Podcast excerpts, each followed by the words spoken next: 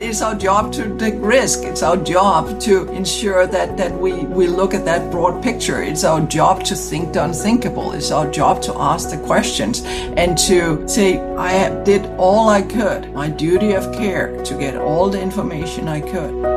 Welcome to the special English edition of Der große Neustart, a German podcast series by Sibylle Barden in which she talks to pioneering leaders who, inspired by the World Economic Forum's Great Reset initiative, create revolutionary projects that actually do make our world smarter, greener, and fairer. Today I welcome Helle Bank Jorgensen, the founder and CEO of Competent Boards. Competent Boards offers the much praised global online climate and ESG Competent Boards designation and certificate programs with a faculty of more than 180 renowned international board members and executives. Helle has a 30 year track record in turning ESG risk into sustainable and profitable business opportunities and works with many global Fortune 500 board members. She has been awarded the Global Impact Award and named one of five people in ESG to look out for. She recently published the Amazon bestseller Stewards of the Future, a guide for competent boards. Besides being a board member, she serves on many influential panels, like the World Economic Forum's Expert Network for Corporate Governance and Leadership. Good morning, Helle Bank Jorgensen in Toronto. Let's dive straight into the programs you offer and why board members should sign up rather sooner than later.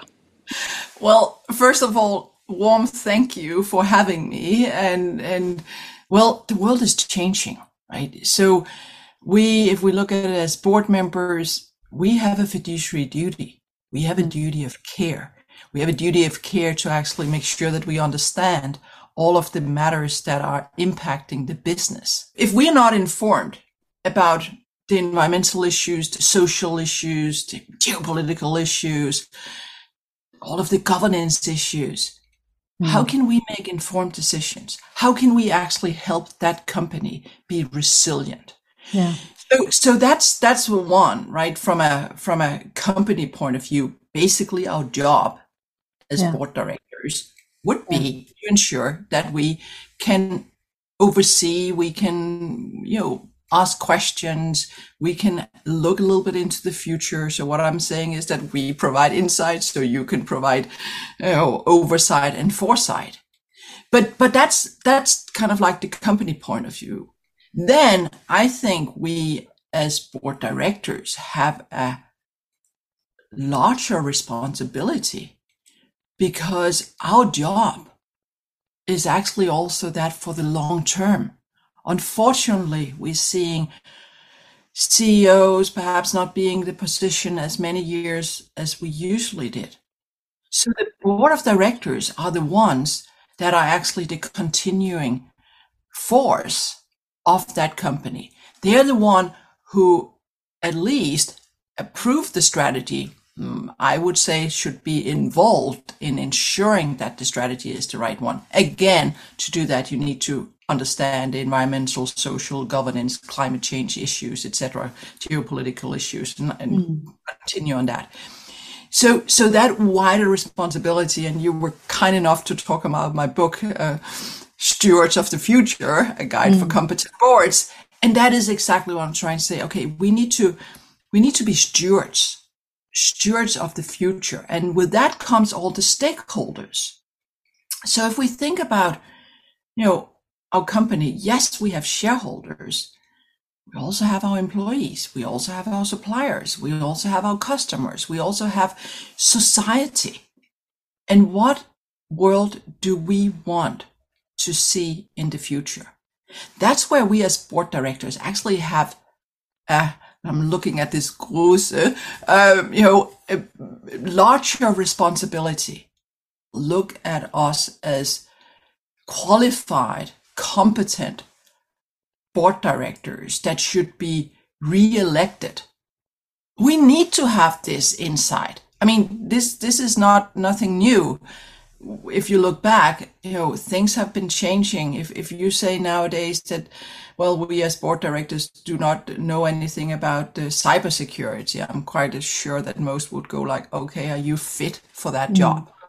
So, so also, and that's why we do the designation and, and certificate programs is to say that when, when you've gone through that program, you will be able to then show shareholders, you know, other stakeholders, that you actually have applied your curiosity, applied your way of saying lifelong learning, and are in a situation where you know you're more fit for the mm. future and therefore for both the companies that you serve at now but also future companies I have many of those alumni that, that now say uh, of, of the competent boards programs that say the fact that they have the designation, they have the certificate, that opening doors to more boards because board of directors companies know that they need to have this knowledge now. We can't wait, yeah. both for our own sake and then some would say also for our children. Yeah, yeah, absolutely. Um, I looked at your um, ESG programs, and um, from what I realized, it's basically based on 12 topics from risks to opportunities and human rights and multi stakeholder engagement. Um, can you tell us a bit more about the content and perhaps I don't know, pick one or two topics um, um, to talk a bit uh, more about more about in detail. Well, I, I, I, can indeed, and I think you you you mentioned that we have over 180 uh, faculty members that are actually help both informing the content mm. as well as delivering the content. So those you know our board members like uh, Jim Hagemann Snabe that serves yeah. as the chair of, of, of Siemens um, and and others also from both from Germany but from all over the world. Yeah. And so, so I, I, you're right. We, we have the 12 topics in, in the ESG program. Then we actually have a climate program that goes more in depth in climate. But in, in the, the ESG competent boards designation and, and certificate program, we start very wide saying, what are the risks? What are the opportunities? in this world in a geopolitical setting i mean we it looks very different now than it did unfortunately a year ago, right? Mm. and then we we go into how do you think the unthinkable? How do you deal with all of this? How do you stay be resilient? The sustainable development goals that are these 17 biggest pain points of the world, but also the 17 biggest opportunities. Yeah. And then as you say, we go into all of these more subject, you know, climate, more kind of like ESG from perhaps a financial uh, point of view, human rights, cybersecurity, responsible use of data, diversity, equity, inclusion, goes into shareholder and stakeholder engagement and, and, and disclosure, tax, investment, and pay. Mm. Know, how are we dealing with, with all of this from a, a incentives point of view? Um, human rights, supply chain issues. I mean, I can continue. And then, of course, what is what does the future of good corporate governance uh, look like? So, you know, I'm sure you can put in and, and, and see so people can see these 12 topics. If I dive into them, mm. just just to give a few. So what we did, and as I said, we had these these over 180 fantastic um, board members, executives, experts, investors, etc. We we have we have captured their knowledge, their insight, um, in in both in in um, you know interviews where I'm asking asking them questions and and really to get what are the the gold nuggets. Where is it that they failed? Where is it that they succeeded? What made them succeed? So by doing that, we can share, hopefully, some learnings that mm. a lot of others can can learn from. People will also get you know a, a toolbox I call it, where there are, what are the tools for each of these different areas. You know when it goes to reporting, um, you know. so much at the moment, which also means that we are on a constantly basis updating all of this material. You then have in terms of a case, a real case that we that we discuss during the sessions. So that's kind of like the you can call it preparation materials where where you have the opportunity to study in front of your of your computer getting all of that inside or you know listening to it if the, if that's what what you you prefer reading if that's what you uh, prefer and then we have these biweekly sessions where we invite some of these uh, faculty members to actually come and have the discussion with a relatively small cohort so mm. we hmm. just had Thomas Thune Andersen, who is the, the uh, chair of, of Ørsted, um, uh, joining us. We had, you know, just to be in the energy sector because that's so mm. hot in the moment. Um, we had Chad Holliday, who used to be the chair of, of uh, Royal Dutch Shell. Uh, and, and, but for each topic, we have who are the who are those that I believe can share insight yeah. that others can benefit from. So after those 12 sessions, um, you know, you of course also build a network with not only those that are come and, and, and, and share their insight, but also with your, your fellow cohort, which means that you have a global cohort of, of uh, peers now that you can you know, pick up the phone, call, communicate with, and say, you know, what are we doing in, in this area? So we have people on, the, you know, from Australia, from you know, Singapore, Malaysia, Hong Kong, um, Philippines, India, um, mm. different parts of, of Africa, of course, many European uh, countries, Latin America, and North America.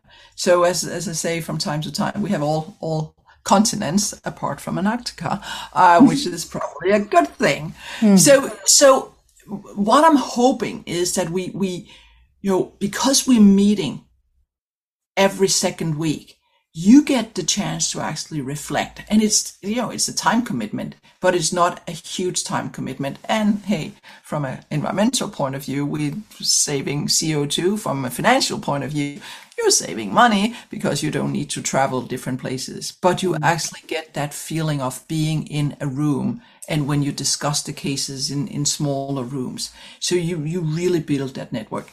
Then you do have an exam at the end because I want to make sure that those shareholders and, and stakeholders that, that afterwards says that you have the designation, the certificate, actually know that this is um, this is something that that that people have worked for, and and uh, and you can if if you go in and look at the testimonials, you you can see that people are very keen on telling that they actually worked for this. Um, so so it's it's definitely uh, um, both the certificate and, and designation, I, I think, is is now seen both as boards and investors as something that spell uh, quality and spell that these people that have gone through the program have the have the insight and, and, and the foresight so they can provide the oversight but actually also uh, direct the company and direct management into into the future that is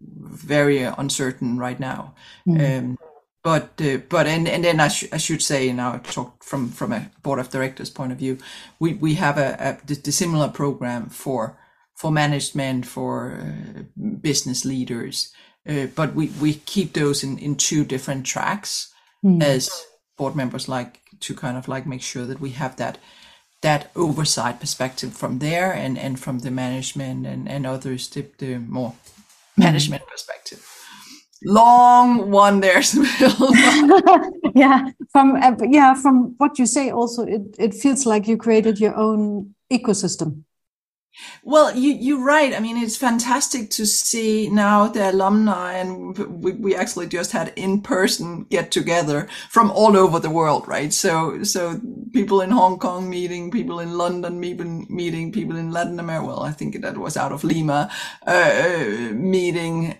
perhaps even also in Sao Paulo. I have to be careful here. Um, you know, Toronto, Vancouver. I think we had people in New York, right? So, so you have you know people from all over the world.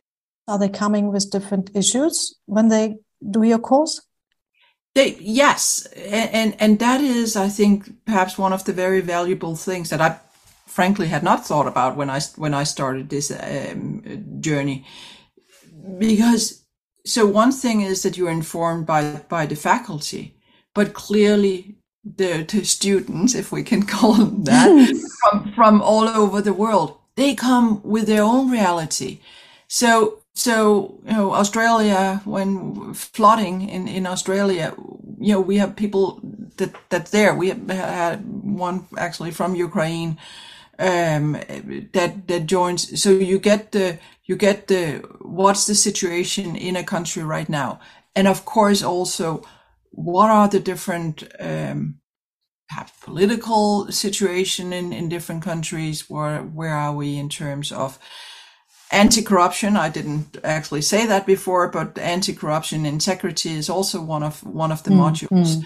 and and clearly you have different situation in in different uh, parts of the world and again by by having that global network you start seeing okay what have others done different places what what to do and what not to do yeah because as as someone saying hey if you start that journey it's very very hard to say stop mm. uh, in, in terms of, of starting with you know in in, in corruption. Uh, so so getting those um, advice also from people in other countries that you might be thinking about you know doing business in and having contacts uh, in, yeah. in those countries. So yes, they bring of course from the different industries as you say there's also you know people from from different industries um their their own country, their own region perspectives, um, and and then they're eager to learn from each other. Yeah. And I think that's that that's the mindset that I'm and and I can tell you some some after um, um, going through the program have said to me, this made me think like a global human being. Hmm. Which is, yeah, fantastic, actually. well, I, I, guess that ho- hopefully we all do, but we all know that when we are in that situation around the boardroom table, and if you don't, if you don't have that broader view, if you don't have that, you know, we can call it diversity of thought or or mindset. Mm. Well, we are very good at looking at the facts in front of us and making decisions, not really thinking about what are the consequences, the human consequences, the environmental consequences. And if we don't think about that, that's going to come by, back and bite us yeah. because, you know, nowadays, the, the, I'm going to say the younger generation, that's you, uh, but I guess also us, a little bit older, will say, no, this is not this is not what we want. We want a world we can you know not only survive in but strive in. We want a world where our children and our grandchildren don't come and and, and say okay i hope you had fun while you were polluting while you were doing all of these other things because now they have to be the ones um, bringing bringing all this back right so so so i think there is just opening our eyes to what are the consequences what are the outcome yeah. of our decisions and and actually going back to my book um, one of the things i'm bringing up there is is uh, actually an indigenous principle uh, the seven generation principle mm. saying whatever whatever action we we you know take? What consequences will that have seven generations from now? That's a long time, but we do have a lot of companies at the moment who says, let's let's look at our uh, 2050 goals, right? Yeah. And if we look at our 2050 goals, I'm all for it. Let's have that vision. Let's make sure that we know what world we want to live in. But we then need to bring that back and say the decision we make today, tomorrow, in a year from now, five years from now, how are we going to make sure that that have the both the right short and the right long-term impact? Actually, another chair, the former chair of of of, uh, of uh, Unilever, Michael Treschow, that that once long time ago, he's also part of the faculty, said to me, you know, it's not only about long term; it's about making the right short term decisions to get to the long term. Yeah. Do you think we have to differentiate here between the economic systems?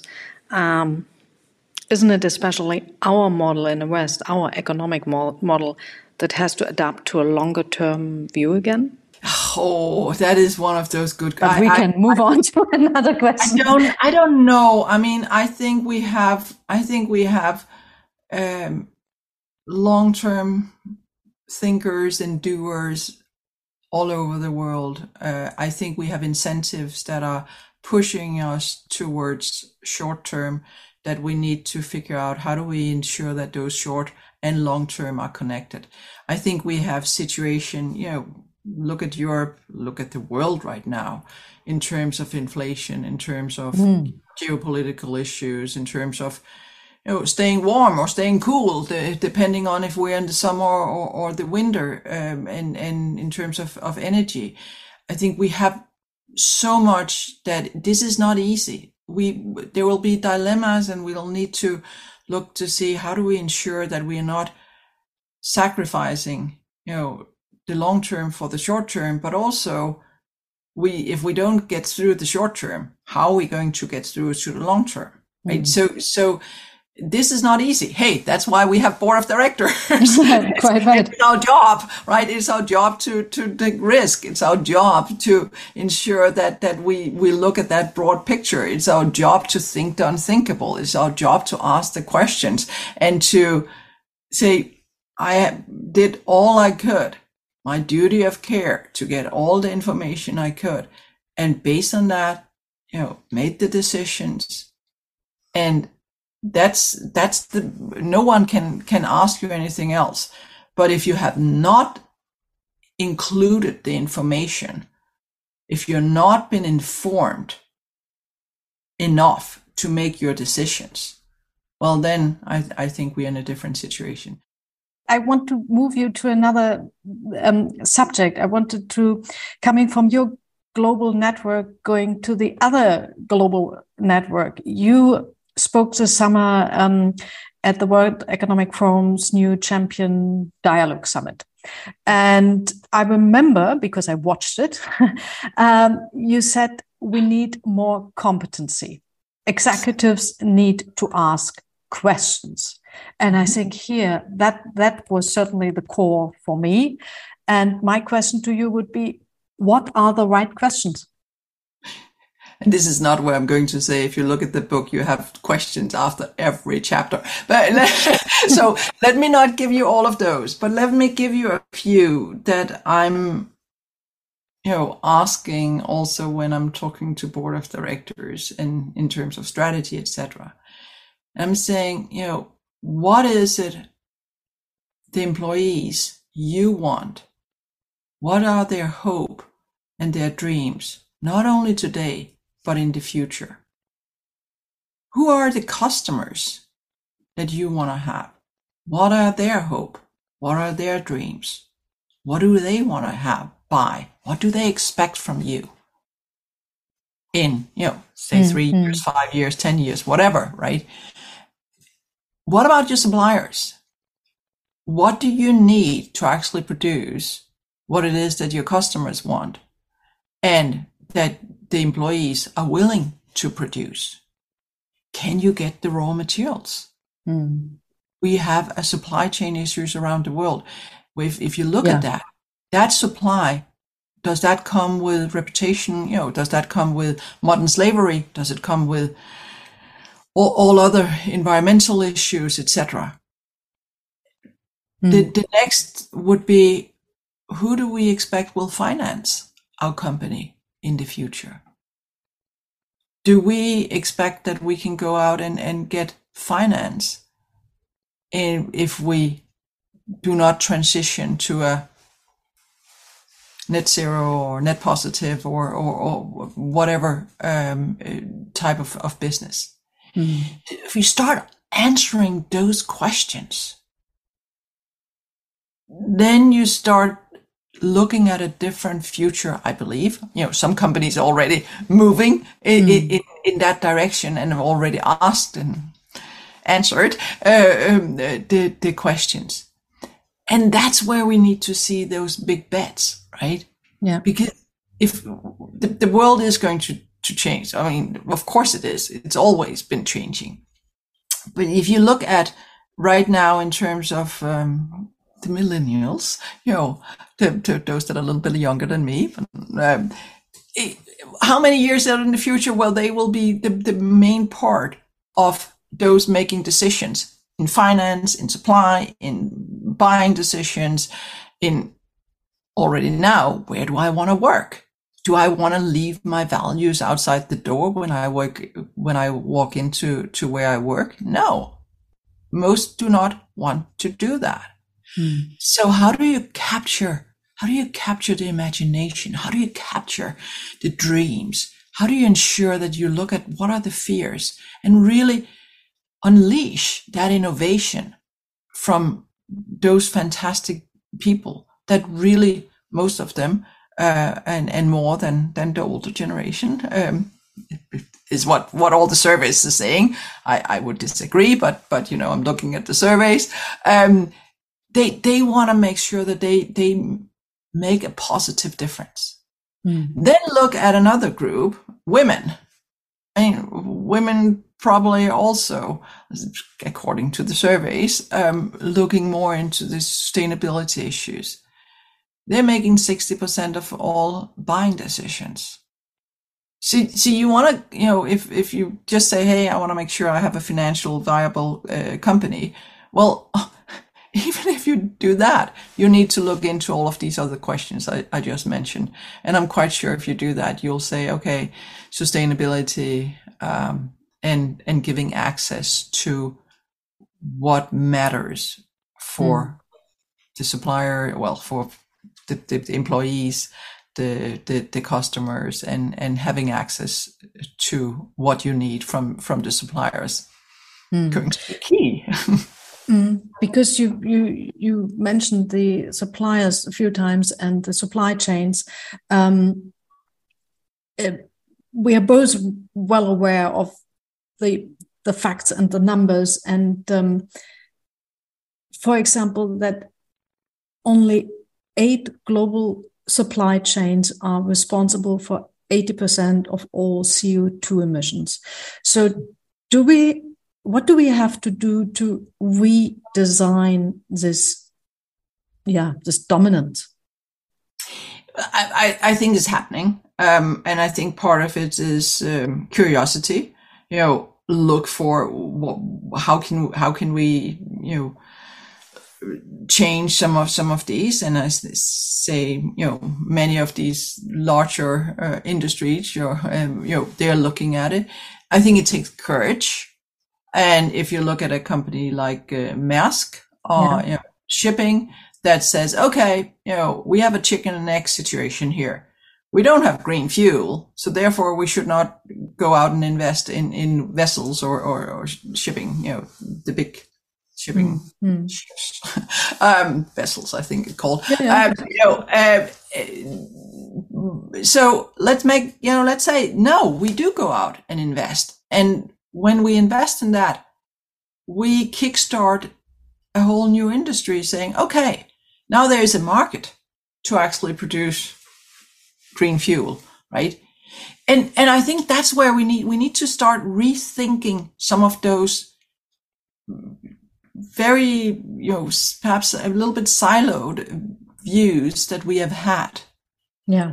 And and say how can we how can we think circular economy? How can we think regenerative business models? And what is that going to to mean for the business, but also the surroundings. Yeah.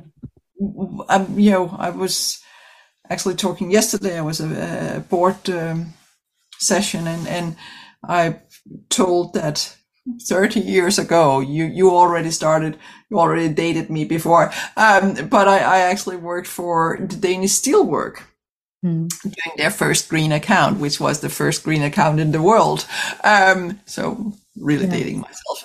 Um, but but one of the things that was recycled steel, mm. and I said, you know, why are we selling it? What if we just lease it out so we ensure we get it back at mm. some point, right?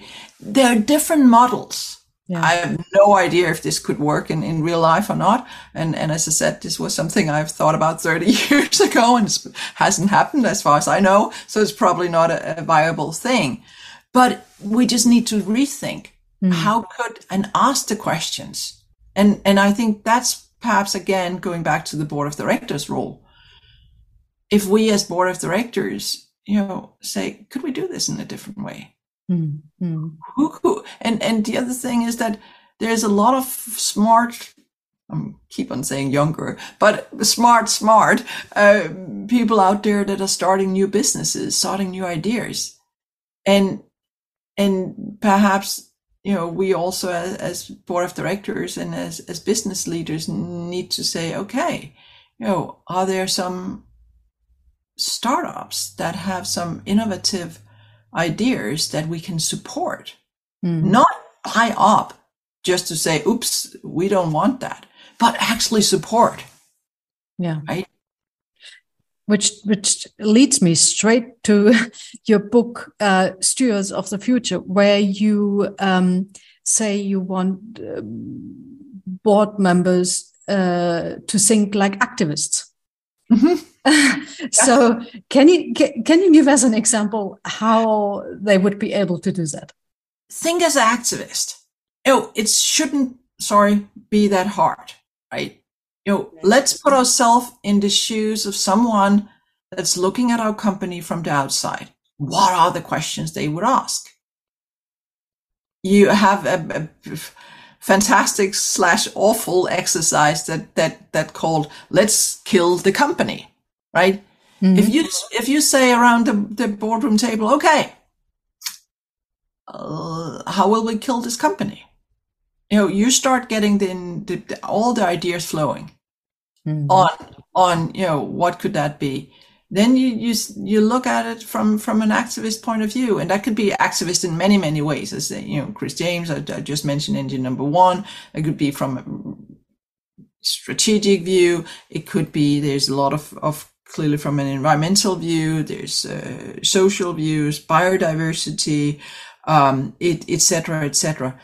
But you start, you start getting all of those risks yeah. that perhaps already should be, if you ask me, in the risk register and the enterprise risk management system. But often, perhaps if they're there, not always get to the board of directors. Mm you know, we, we have the, the, the World Economic Forum that we talked about before. We have the, the yearly risk report there. Yeah. And of course, you can't have all the risks in the world. And of course, I mean, I've been joking from time to time. It's not really a joke, but I say, look at number 10 and then just, you know, make sure that you put that up as number one because that's where we had the pandemic. And then unfortunately, that's where we had, you know, last year in terms of geopolitical, um, uh, issues. Um, I'm not I'm not sure if I can do it three years in a row, but let's see. To in in January, if we if we look at number ten, and and that will be the future. Um, that's that's that's that's a, uh, to the side. But but we need to make sure we as board directors, we as management, we as society, looking at all of these risks at least you have had put something thought in your head and you start you know our fantastic brains start to say oh okay how are we going to deal with a situation like that? But if you don't even know it if you don't haven't even thought about it yeah. how will you deal with it? That's why that's why unfortunately we're seeing a lot you know then we go something happens and we panic right? And and and someone panic by putting their heads in the sand and saying i haven't seen this. Another panic by saying oh, there's way too much. Another panic perhaps by saying okay we need to do a little bit of everything. Yeah. That's not really leadership right? Yeah sorry. Picking up your panic. Picking up your panic i think um, with the whole of the esg and the sdg topic Yeah, depends on the culture of the country anyway, uh, a lot. Uh, but there is some panic among those who missed the train so far. Mm-hmm. They have now crisis over crisis, a kind of tsunami of crisis.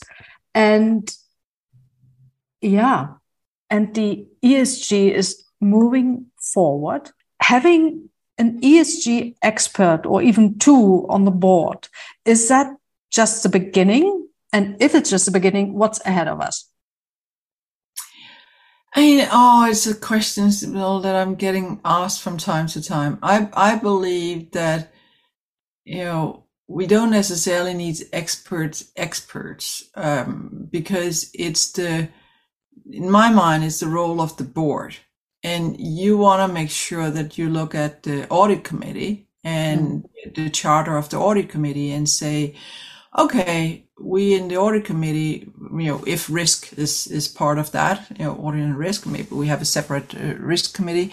But but you know are we really looking at all of these? Are we looking at the reporting data? Are we putting the same scrutiny on that as we are on our financial data? Are we seeing the interrelation between the financial and the what some calls non-financial. I believe it is financial, but sustainability data. Are we looking at what's really a, uh, material uh, in in that sense, and and who in the organization have the responsibility? How do we ensure we're not greenwashing? You know, all of those questions. Yeah. Then you get to the the, the you know, remuneration. How do we ensure that we have incentives in place? So what we say and all our nice purpose uh, statements and value statements, etc., are actually being lived. And and I know we many of us say, well, that should not be something we incentivize. But from time to time, we incentivize actually the opposite. We yeah. we put incentives in place with you know um, on with with with good good thoughts behind it, but we might not have seen the damage they can do. Right. And, and I think that's where we, we again, as board directors and management for that matter, right, make sure that we really think through the incentives and the, the, therefore the compensation, etc. Then you can go to the uh, nomination governance committee. You know, again in our charter we need to have uh, what does all of this esg uh, climate etc uh, etc et mean? Um, and who do we ensure both in terms of the the ceo management team who who is it what are the what is it we need to hire for or guide our ceo and management team for or you know coach whatever you want to call it but mm-hmm. also in terms of new people to to to join the board. How do we ensure we get we get that thinking that diversity of thought around the, the boardroom table? How do we ensure we have a culture where we actually listen to each other? How do we ensure that we have that um, you know inclusiveness where we also not only listen to those around the boardroom table, but we listen to the employees, we listen to our stakeholders. We actually have, in the same way as we have shareholder, uh, you know, investor roadshows, we actually have roadshows with our stakeholders. We mm-hmm. actually listen to them and understand again, you know, their pains, their dreams, their what it is that that they believe in. That's going to inform not only the strategy, but actually the value creation of the company. So, so I think we, we need to have those, you say ESG expert one or two around the boardroom table. Um, yes, I think we need to have people that, you know, clearly while I'm doing the, the ESG designation and, and, and certificate programs from, from competent boards or the, climate competent boards uh, designation and certificate programs is to have people that can actually ask the questions that can do that. And in the same way as we have a financial expert around the in terms of being financial literate. But it do not take away the responsibility for the rest of us to know a little bit about a finance or to know a little bit about ESG, etc. Especially because this is I was almost going to say shadowing, that's negative. It's actually shining a bright light on everything we do in the company. Mm-hmm. If we look at it from the lens of our employees, the lens of our you know customers, suppliers, shareholders, etc., as I said before, and what is it that they want? Um, you, you don't even need to say ESG and climate. Yeah. It will be there just by definition. Yeah. So, so, but clearly again, if you don't have the mindset, if you haven't gone through, you know, I'm saying um, our ESG uh, competent boards uh, designation and, and uh, certificate programs, but clearly, I mean, there's, there's more than us, right? Uh, if you don't have that mindset, if you don't have that network where you can bounce ideas, if you don't get the latest on what's happening and what could be happening, yeah, well, you are behind, right? Surprise, and yeah. and that that means that your company is not getting the best that they could get. Yeah, yeah, and um, for example, when when leaders today, I just put it all under leaders now. Um, when leaders today go to conferences, they come to you, they go to the forum, and um, um, the mindsets are clear, the targets are clear, everybody is willing and able. Back in the office, they are confronted basically with a harsh reality of resistant views. So, what's your message for those who have to deal with those conflicts? I, you know, part of this is communication, and part of it is incentives, uh, mm. and part of it is that um, this is hard. But if you win, if you win over the the, the mind, the dreams, if, if people can see the vision, you. I mean, we put a man on the moon, right? How did that happen? Mm. It started with, with a vision, started with passion, right? Yeah. It, we're creating something new that, you know, how did we talked about Maersk? How yeah. did that happen, right? Oh, someone was saying, okay, this is what we're going to do. And, I, you know, I, I think that, that people that, that work at, at, at Maersk, and I shouldn't say that, but I think that they are proud. I think that they are, are, are saying, okay, I think they bring so much more of themselves to the work every day. And again, I, I, I, shouldn't, I shouldn't put anything words in, in, in, in their mouths, but, but that's what, you know, when I talk to people, when they say, when they can, when they believe in the purpose of, of, of the company, um, if they, you know, Jim Hagemann Snabe's uh, dreams and, and details.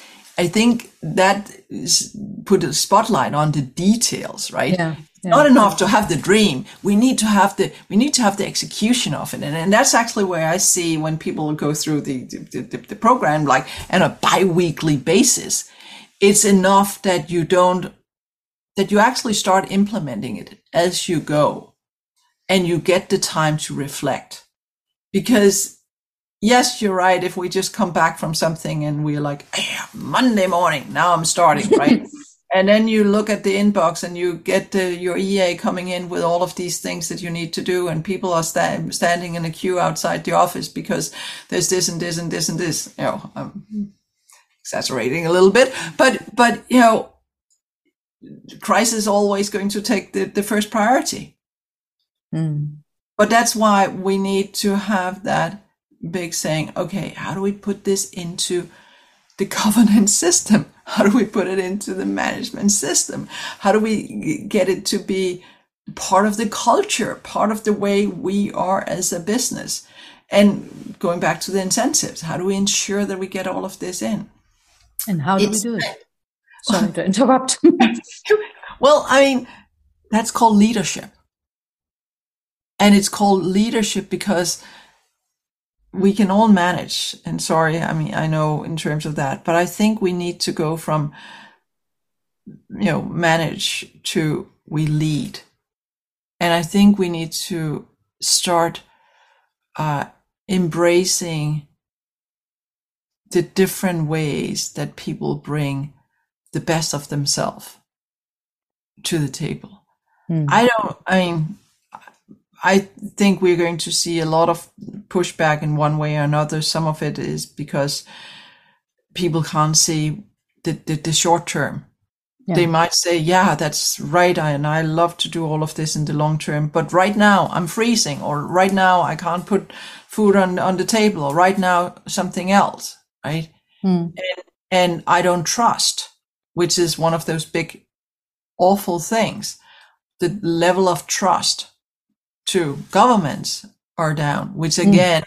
perhaps put even more uh, on the shoulder of, of board of directors and the companies, right? Because the trust actually to to to business and and uh, leadership, let me call it that, mm. um, you know, are, are higher. Mm. So if we as leaders are now not living up to that I mean, it's not a best trust level in the world.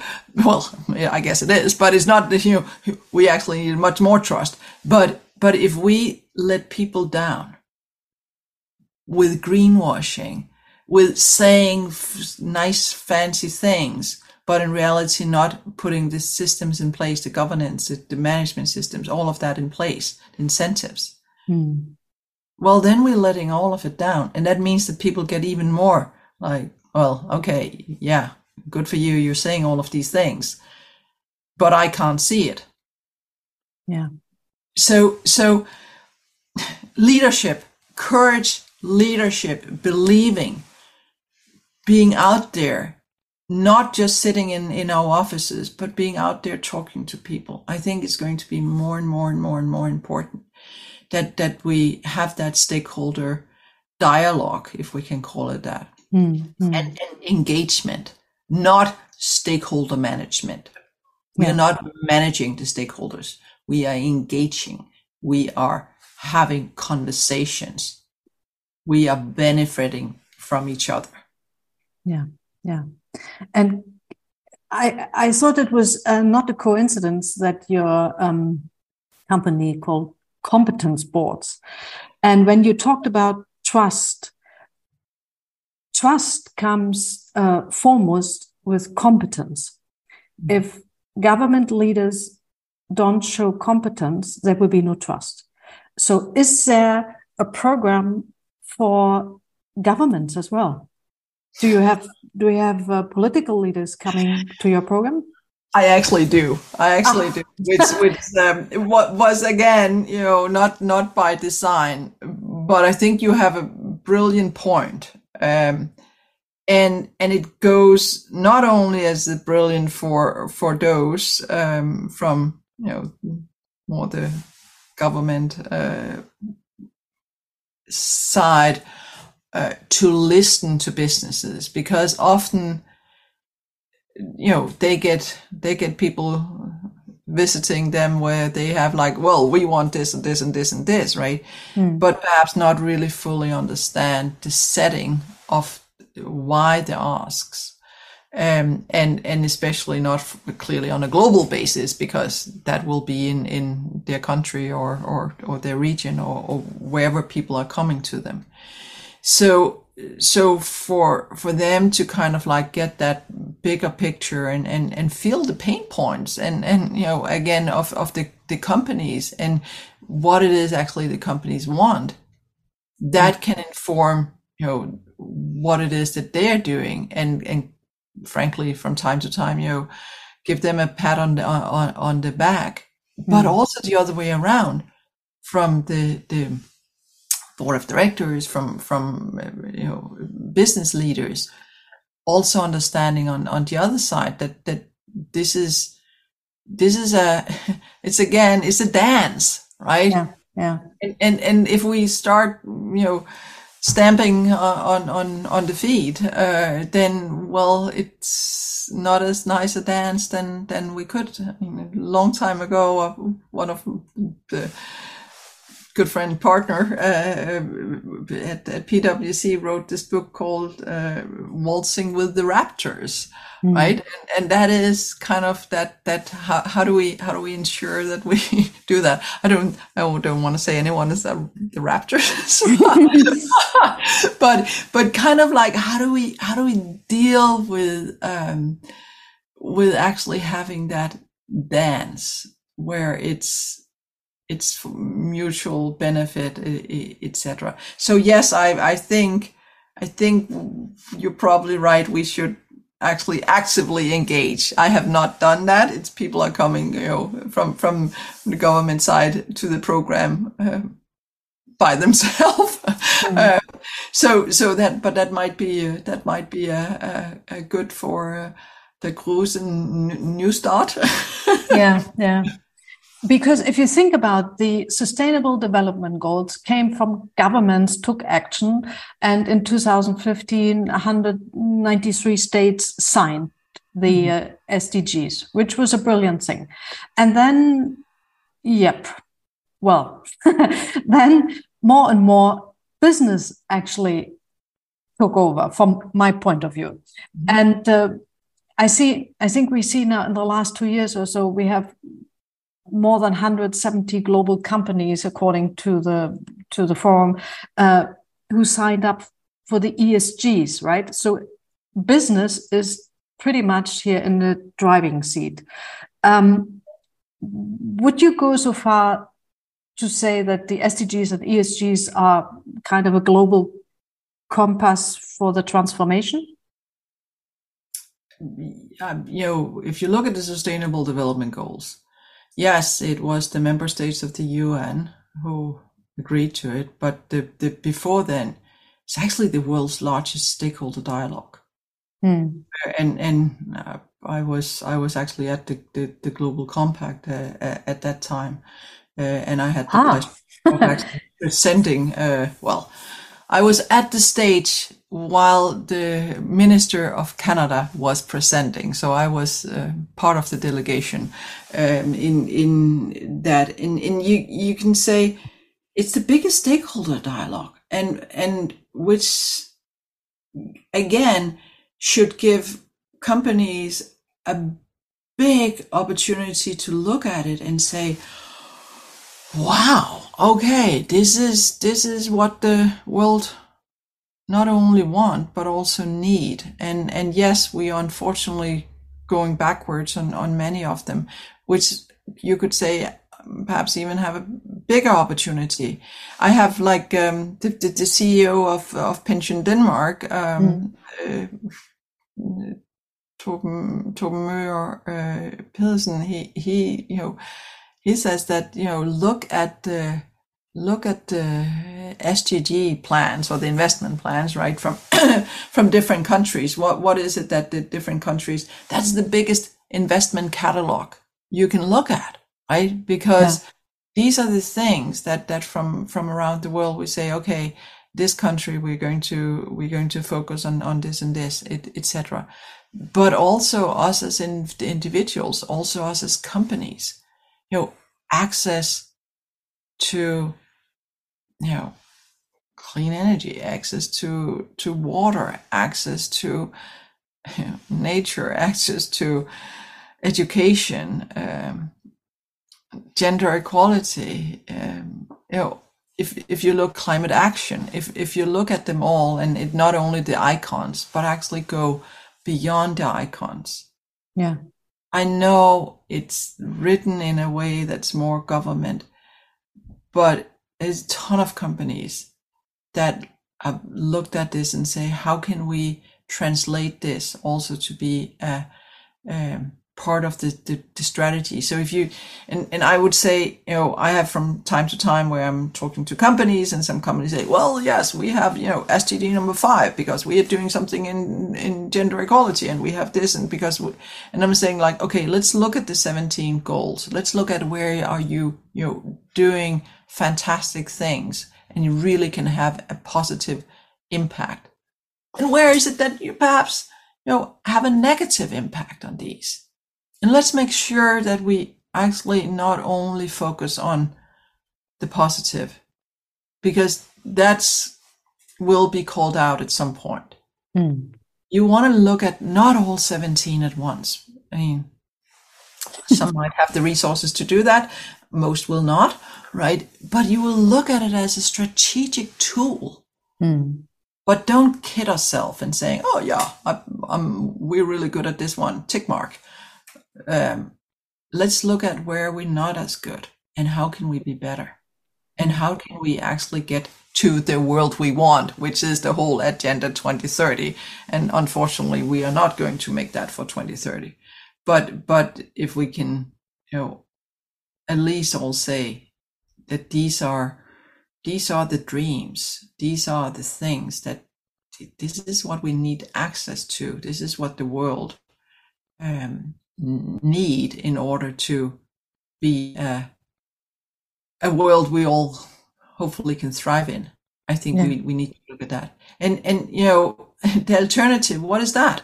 We're already seeing it. We're seeing climate refugees. We are seeing, you know, refugees due to wars. We are seeing a lot of geopolitical issues that can lead to even more, uh, you know, um, both refugees but also human and yeah. Yeah. nature suffering. We we we're not in a happy place. and again, I think we need you know there was a time, and you know, you have people from time to time that says, "Oh, if I had lived at that time, mm. I would have done something." Yeah, we live right now. Yeah, we live right now. So if you have that in you, say, if eh, ever there was a time, well, that time is right now. Yeah, and, yeah. and that's where leaders need to show not only that they are confident and they're competent and they're curious, but that they're courageous enough to take that leadership step into the future we want. Legacy will be there. I can promise that. Yeah. What what what do you think um, is the price to pay for board directors who refuse to listen to their stakeholders and carry on as usual because they think they will get away with it? What would be short term, long term prediction? I mean, I, I, I, pointed out that Chris James from Engine Number One um, mm-hmm. is part of the faculty. I think that uh, they they had three new or three directors replaced. Um, so so one part is of course that you will not be re-elected and and perhaps not elected uh, uh, to boards. That's that's um, that's kind of like a perhaps a more personal thing. Uh, of course, if if it's judged that that you haven't done your duty of care, I mean mm. that comes with that comes with with also some penalties, financials, etc. But if you at some point say, "I had opportunity, I had the power, I had the responsibility, but I just didn't do it," Yeah, but what about for, for companies? Let's say you have a company, and um, and I just make it brief now because I think we need to wrap it up. You, you I um, extended it already. Just two more questions. Um, uh, we, if we look at the small, medium-sized company, and um, basically they refuse, and the uh, supervisory board then says, oh, well, as long as um, the share price is all right. Let's let's see how long we we can make it. What will they go bankrupt? Will they continue? Will they be lucky? Why don't we just ask? Uh, you know the the, the sales to ask. Um, you know what are the uh, when when you get the procurement uh, and discussing mm procurement in, in those larger businesses that you might be that you might be supplying to what are what are the expectations from them um, and if they say they don't care well i mean then go and ask in terms of your insurance provider uh, and if they say they don't care they keep on insuring you for a small sum mm. please please send me who that is because I have a lot of people that would like to have insurance with them. But at the end of the day, you know, being a small and medium sized business, yes, there is so much you need to do. You can't put out all of the resources that you have some of the larger corporations put into doing what perhaps is more the reporting and all of that. But you're agile. You're much more agile, those larger corporations, and you don't necessarily need those big fancy reports with nice pictures on. But you need to know your business and you need to know what is it that is expected from your business in the future. Otherwise, you'll not, you know, grow to be that larger corporation. So, so I don't, I, I think again, we, we, we think a little bit too much in silos. ESG, climate, geopolitical issues, whatever we call all of that. It's business. It's strategic business issues. It's not a marketing play. It's basically just saying, okay, the world, the, our customers want this. Can we provide it? What will our customers want in the future? Can we provide it? Can we have the employees to actually uh, provide what it what it is? I mean, it, it, it's I make it sound as simple. I know it's not as simple, but but it's not that hard. If we but it's hard if we start saying oh now we also need this esg and climate etc and that's so far out in the future we don't have time to look at that right now. Yeah.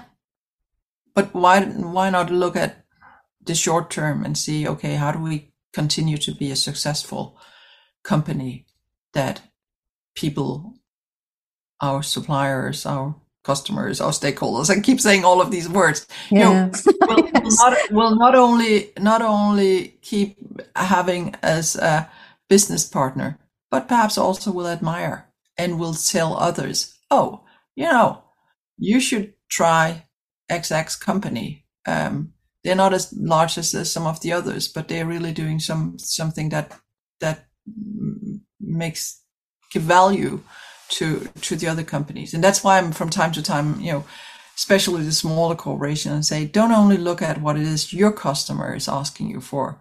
Also look at what your customer's customer is asking for because that's going to come down the pipeline to you. And if you as a smaller company can be the one that starting the conversation and say you know dear customer i saw that your customers right? So the customer's customer mm. are, are looking for this and this and this. We as a business are actually investing in it, or we actually have a solution for that. So you can go to your customers and say that, that you actually can be a preferred customer. Oh, hey, mm. now you have a value proposition that's better than your competitors. Yeah. Yeah. And I think you you summarized it now that really excellent. You need to know your business. Mm-hmm. it sounds simple but that is actually that's actually the key isn't it? Yeah i mean and and and you need to know your business in the future and you need to know what impacting your business in the future because otherwise yes that will not be the business in the future. Yeah. So how do we get Helle, um, instead of a few hundred board members, to learn all the new skills uh, with competent boards, uh, but a few hundred thousand? Um, I'm hoping I'm hoping for the few hundred thousand, both in terms of we, we are actually on on a global scale scaling up uh, with with also programs in, in in different countries that are more for perhaps the more um, small and medium size in in in different and then clearly in terms of the the, the programs we're running we're seeing a you know we're seeing a lot of people joining the program. So those that are interested please look at the competent boards website. So competentboards.com um, and and the, the programs the faculty all the testimonials um, and also a little bit about my book stewards of the future uh, on, on the, that website Okay, so we yes, and, and you can connect with me as well, of course. I mean, on both on LinkedIn, uh, Helle Bank Jorgensen, um, I'm on Twitter as well, and and of course, competent boards are on all the social media, and you can sign up to our newsletter Okay, Sibyl, I'm not so you sure. get the full I have, I have more to say, but maybe I maybe I can get the good team to send you a list of, of things where people can connect with us. So thanks so much for asking. Thank you very much for taking so much time here. We extended it quite a bit, but and it is really, really, really interesting to dive uh, deep into the subject, but at the same time to get a very broad global view on things. Um, and I think I certainly will take two things with me here. One is trust and competence. And the other one is you need to know your business. And I'm really grateful for that. Thank you very much.